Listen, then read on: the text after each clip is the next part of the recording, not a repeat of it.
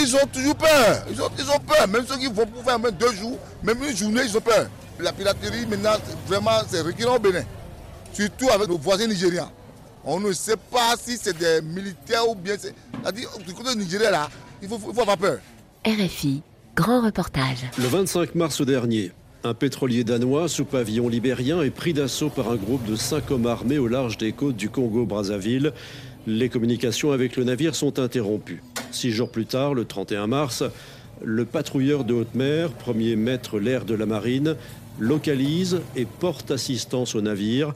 Avant l'arrivée des militaires, les pirates ont le temps de s'échapper en kidnappant six marins, toujours introuvables aujourd'hui. Une semaine avant l'attaque, RFI était à bord du bâtiment militaire français au large du Bénin. Golfe de Guinée, dix ans de coopération internationale contre la piraterie. C'est un grand reportage de François Hume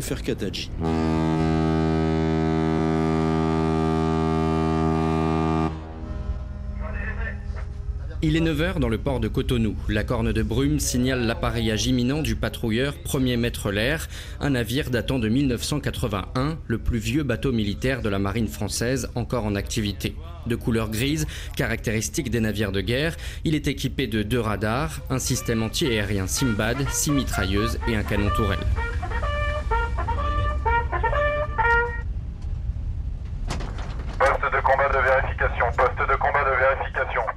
C'est le branle-bas pour les 95 membres d'équipage. La moyenne d'âge est de 26 ans et les traits sont tirés après 3 mois de mission et 4 jours d'escale à Cotonou.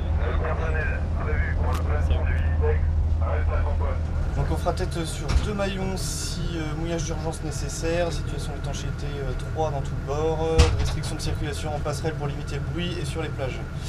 Euh, la configuration Sénat est conforme, donc pour la chronologie, euh, on rappelle les équipes à 8h45 et le PDMG en même temps, l'appareillage à 9h et on devrait être sorti des navresses à 9h30 au plus tard. Après une demi-heure de navigation à environ 4000 nautiques des côtes, un esquif rapide fond sur le bateau militaire et se place à couple. À son bord, six fusiliers marins béninois constitués en équipe de visite. Ils embarquent sur le patrouilleur français en grimpant sur des échelles en corde. Le capitaine de corvette, adjoint du commandant, détaille l'exercice. Nous, en fait, on se fait passer pour un, bateau euh, suspecté de, piraterie ou suspecté de trafic euh, en tout genre, soit de la pêche illicite, soit de la drogue. Et en fait, euh, là, l'idée, c'est qu'ils vont venir pour inspecter le bateau. Donc, ils vont faire, on appelle ça une enquête de pavillon. Ils vont mener une enquête, c'est-à-dire qu'ils vont vérifier si, bah, déjà, si tous les papiers sont en règle, et puis si la cargaison est conforme à ce qui a été déclaré. Ils arrivent en équipe constituée, euh, ils sont bien organisés, euh, au sein de leur équipe ils ont plusieurs mini-groupes et chacun a une tâche bien particulière. Il y en a qui vont être chargés de vérifier tout ce qui est papier, d'autres qui vont euh, prendre en charge l'équipage et d'autres qui vont fouiller le, navire pour, vérifier la cargaison.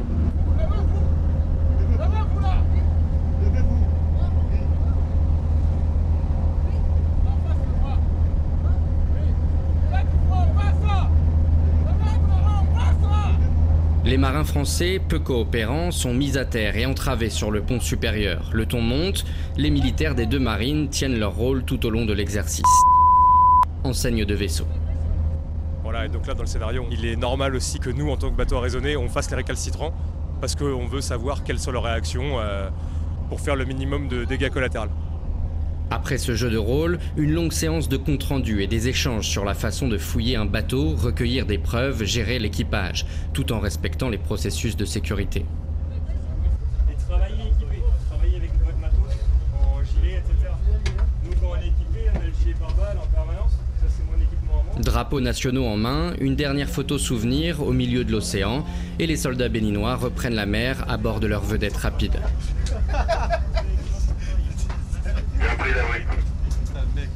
Parti trois mois plus tôt de Brest, le navire militaire a commencé sa mission à Dakar au Sénégal et la terminera à Pointe-Noire au Congo après huit escales. Les partenariats avec les armées riveraines constituent l'un des objectifs affichés de la mission Corimbe, dans laquelle est engagé le premier maître l'air. Depuis 1990, la France entend protéger ses intérêts en contribuant à la diminution de l'insécurité maritime.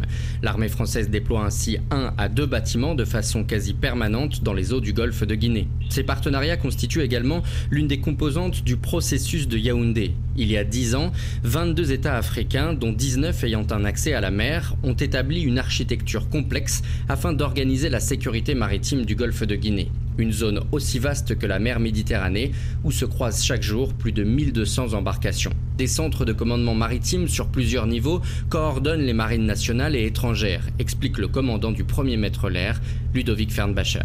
L'architecture Yaoundé servant à euh, générer une, sécurité maritime dans l'ensemble du golfe de Guinée et surtout une collaboration entre les différents pays. Et puis la France participe, euh, offre son, partenariat euh, dans ce cadre. Voilà. ça, c'est le, le, volet majeur, c'est ce partenariat avec les, marines. Après, il y a des aspects de, sécurisation de la zone, hein, de, de, protection des intérêts français dans la zone. Hein. Les bâtiments français, les grands commerces français qui effectuent du commerce euh, maritime euh, dans la zone, hein, qui se déplacent dans les différents ports du golfe de Guinée. On sait qu'on est dans une zone qui a déjà connu de la piraterie et ces bâtiments français ben voilà, peuvent, peuvent potentiellement être des cibles de cette piraterie. Et le fait d'avoir des, bâtiments français sur zone, eh bien, ça, ça peut potentiellement dissuader, ou en tout cas, euh, si jamais par malheur ça, se produit, ben, ça donne l'opportunité d'intervenir pour protéger les unités, les bâtiments français. Au nombre de ces intérêts, le fret, bien sûr, les bateaux de commerce et les concessions portuaires, mais aussi le pétrole. 12% du pétrole importé en France transite par le golfe de Guinée. Or, les attaques de pirates visent particulièrement les transports d'hydrocarbures. Outre les enlèvements de marins ou le brigandage, c'est-à-dire le vol de marchandises sur un bateau au mouillage, les pirates procèdent au bunkering, autrement dit le vol en haute mer d'une cargaison en transférant le pétrole d'un bateau à l'autre. La sociologie des pirates a été décrite par la chercheuse danoise Katia Jacobsen. Il s'agit souvent de jeunes délinquants pauvres employés par des organisations criminelles nigérianes. Ludovic Fernbacher. Bien généralement, les pirates, ce sont d'abord des, gens euh, très pauvres hein, qui sont euh, qui sont euh, qui n'ont plus grand chose pour, faire vivre leur famille et qui sont à la recherche d'argent alors qu'ils travaillent bien souvent aussi au profit de, groupes un peu plus constitués et en effet, donc, qui, qui, œuvrent, qui en mer sur opportunité, sur renseignement, etc. Ils sont prépositionnement hein, sur des, ce qu'on appelle des bâtiments mer, qui sont des, gros boutres, avec à côté du, coup des petites embarcations rapides, assez, assez motorisées, qui leur permettent de se déployer sur l'unité ciblée. Entre 2020 et 2022, le nombre d'actes de piraterie a chuté de 72% dans le golfe de Guinée, passant de 115 incidents à 32.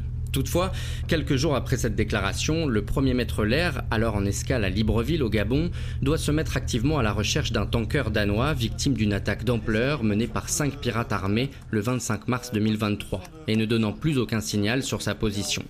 Le Monjassa Reformer, un bateau de 134 mètres de long pour 20 de large, est porté disparu avec ses 16 membres d'équipage.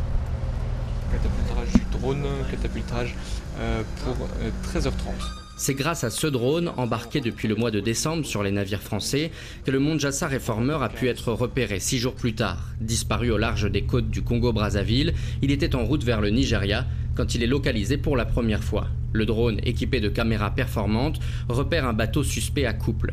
Lorsque les marins français ont pu monter à bord du pétrolier quelques heures plus tard, les pirates avaient déjà pris la fuite, retenant avec eux les six membres d'équipage capables de piloter le bateau.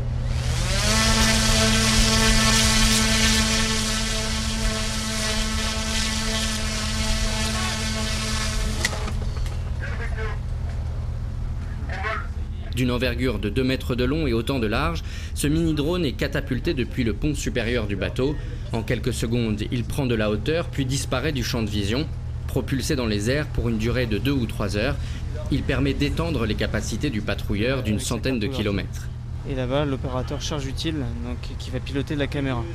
Comme ça, ça permet en fait de répartir les responsabilités et, euh, pouvoir s'assurer de la sécurité du vol à gauche et après euh, du côté opérationnel à droite. Dans une minuscule salle située dans la coque, deux opérateurs pilotent en temps réel l'aéronef. L'un des pilotes, une manette dans les mains et un joystick sous les doigts, explique que l'aéronef permet aussi de lutter contre la pêche illicite, désormais l'une des priorités de la lutte contre la criminalité maritime.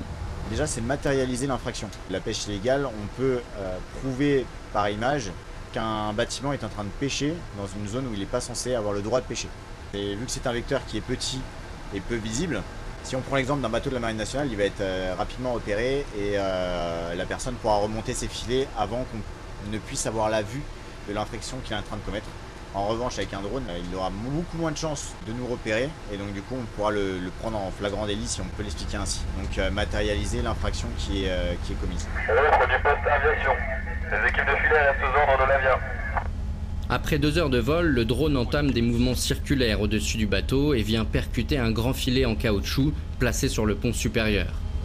Communication de la passerelle, le drone a bien été récupéré. Fin de communication de la passerelle. Il a bien tapé au milieu, ouais. Ouais. Au niveau du filet. Meilleur m'a dit oui. Ouais, à la fin, il était, euh, à la fin ça paraissait bon, mais légèrement haut. ouais, il a été légèrement haut à la fin et euh, assez gauche. Ce jour-là, l'engin, qui a volé à environ 700 pieds d'altitude, n'aura rien décelé d'anormal. On, a respecté la, zone qui nous avait été donnée par, euh, le COM au, Bénin, mais voilà, euh, ça fait partie de, l'opération, c'est patrouiller, et puis euh, ça nous permet de développer encore le savoir-faire de cette capacité qui est, encore, assez récente sur, cette unité, et surtout bah, ça nous permet d'améliorer notre connaissance de la zone, puisqu'on arrive à finalement couvrir une plus grande zone de, surveillance dans un, même temps.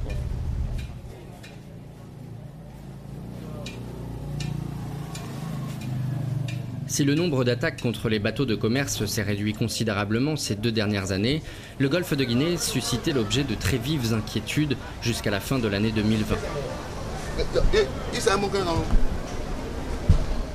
Dès 2010, le Bénin tirait la sonnette d'alarme face à la montée en flèche des actes de piraterie au large de ses côtes et demandait l'appui de la communauté internationale. Entre 2018 et 2020, la panique gagne les plus hautes instances de l'État après une série d'incidents majeurs. À cette époque, les armateurs menaçaient d'éviter le port de Cotonou, faisant courir d'immenses risques financiers au pays. Le port de Cotonou, porte d'entrée de l'Interland, pèse à hauteur de 60% du PIB.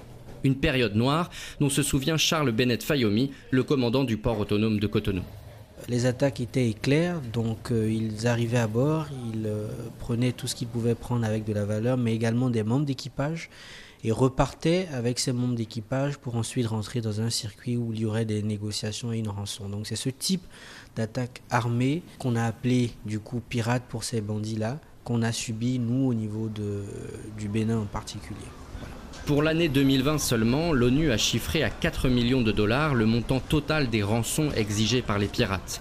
En tout, le coût de la piraterie dans le golfe de Guinée s'élevait à 2 milliards de dollars par an pour les États côtiers, selon un rapport de l'ONUDC, l'agence onusienne de lutte contre la drogue et la criminalité. Aujourd'hui, le commandant du port de Cotonou se montre beaucoup plus serein. Officiellement, le Bénin se targue désormais de n'avoir recensé aucune attaque dans ses eaux en 2022. Dans son grand bureau offrant une vue panoramique sur le port de pêche et le port de commerce, il détaille les mesures prises à partir de 2020 pour dissuader les pirates.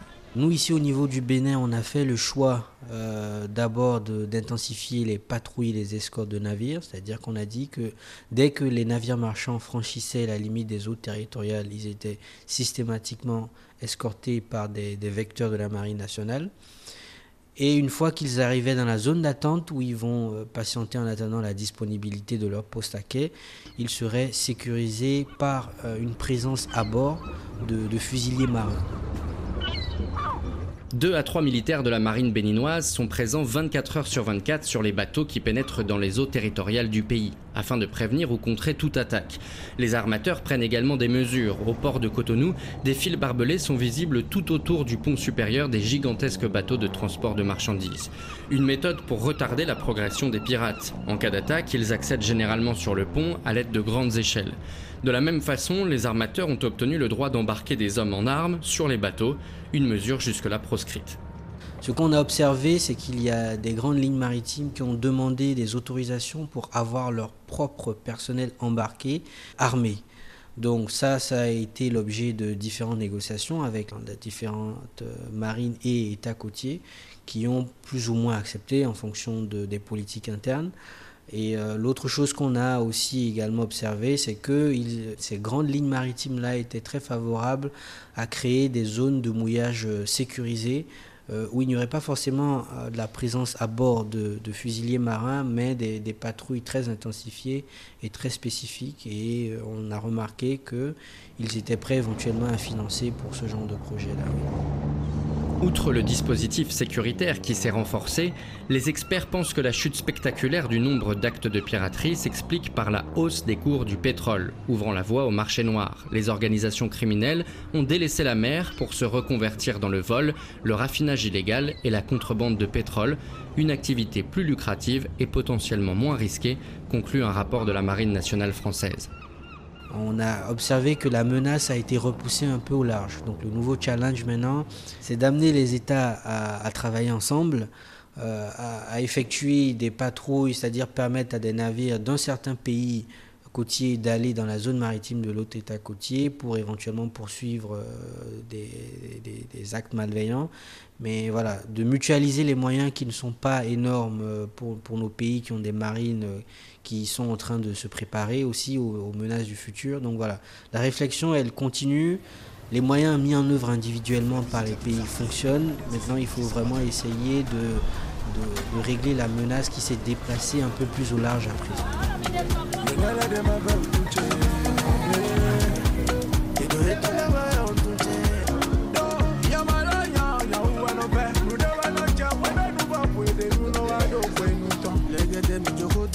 Mais les attaques pirates sont-elles toutes connues des autorités locales et internationales Si des efforts importants ont été entrepris pour protéger les bateaux de commerce, les pêcheurs artisanaux, eux, se disent délaissés et vulnérables. Le soleil se couche sur le port de pêche de Cotonou. Quelques 500 pirogues sont amarrées, non loin de trois patrouilleurs militaires de l'armée béninoise restés à quai. Les drapeaux de pays africains ou de clubs de football flottent au-dessus des embarcations en bois. Les pêcheurs ont posé pied à terre avant la journée de repos hebdomadaire du mercredi. Certains réparent les filets, d'autres profitent d'une tasse de thé avant d'aller rejoindre leur famille. Edmond Anani est le représentant des pêcheurs artisanaux de Cotonou. Selon lui, les piroguiers sont aujourd'hui les premières victimes de la piraterie dans le golfe de Guinée. Les pirates, quand ils arrivent euh, sur l'eau, ils n'arrivent pas à franchir les grands bateaux, ils pourchassent les pêcheurs artisanaux. Pas plus tard, il y a 4 jours, ils ont pourchassé un pêcheur résident au Bénin lui, avec son intelligence, il a réussi à les fuir. Bon, il n'a pas fini de pêcher, mais quand il les a vus, il a pris la fuite, il est rentré au, port et il nous a fait le compte rendu. Comme à flot, de nombreux pêcheurs en pirogue du port de Cotonou ont connu des agressions en mer. Cet homme, pêcheur artisanal, raconte en Fong Bay comment trois pirates armés ont arraisonné sa pirogue en 2010 avant de tuer son camarade, voler le moteur et prendre la fuite. C'est en leur d'en vouloir leur donner de l'essence là qu'ils ont fait sortir le fusil pour les attaquer. Donc en voulant riposter, il y a quelqu'un qui a tiré sur un parmi eux et qui est décédé. Oui, machine Oui, et ils ont, ils ont, ils ont arraché leur moteur, euh, 40 chevaux au bord. Comme ils ont vu beaucoup de fusils, eux n'ont rien, ne peuvent rien dire, ils ont laissé faire. La récurrence des actes de piraterie contre les piroguiers suscite une forte angoisse. Quand certains pêcheurs partent euh, à la mer, ils peuvent avoir peur des actes de piraterie Ils ont toujours peur, ils ont, ils ont peur, même ceux qui vont pour faire même deux jours, même une journée, ils ont peur. La piraterie, maintenant, vraiment, c'est récurrent au Bénin, surtout avec nos voisins nigériens. On ne sait pas si c'est des militaires ou bien c'est c'est-à-dire, du côté du Nigeria, là, il faut, faut avoir peur. C'est pourquoi nos, nos, pêcheurs ne vont plus à l'est de notre côte. Vous allez les voir souvent à l'ouest. Parce qu'ils ont peur d'aller à l'est où il y a beaucoup de poissons. Ils ont peur des pirates. Surtout, ils viennent du Nigeria. Edmond Anani en appelle au gouvernement béninois, désormais équipé de six patrouilleurs militaires. Pour résoudre ce problème, nous prions l'État de déployer beaucoup, beaucoup, beaucoup de moyens. Parce que nous, les pêcheurs, nous sommes sans fusil, nous sommes sans euh, défense. Vous vous sentez vulnérable parfois Nous nous sentons vraiment vulnérables. L'État nous a laissé. L'État a délaissé la pêche artisanale. Il ne s'occupe pas de nous. Vraiment, on a beaucoup de marins au Bénin. Et on a au moins six bateaux. Si l'État au moins déploie au moins 4-5 bateaux sur l'eau, la piraterie va diminuer au Bénin. Si le nombre d'attaques a baissé fortement ces deux dernières années, le golfe de Guinée, de la Sierra Leone jusqu'à l'Angola, reste la zone maritime la plus dangereuse au monde. L'attaque contre le Monjassa Reformer le 25 mars dernier avec l'enlèvement de six membres d'équipage, a sonné comme un rappel à tous les acteurs du secteur. Golfe de Guinée, 10 ans de coopération internationale contre la piraterie. Un grand reportage de François Humfer Katadji, réalisation Jérémy Boucher.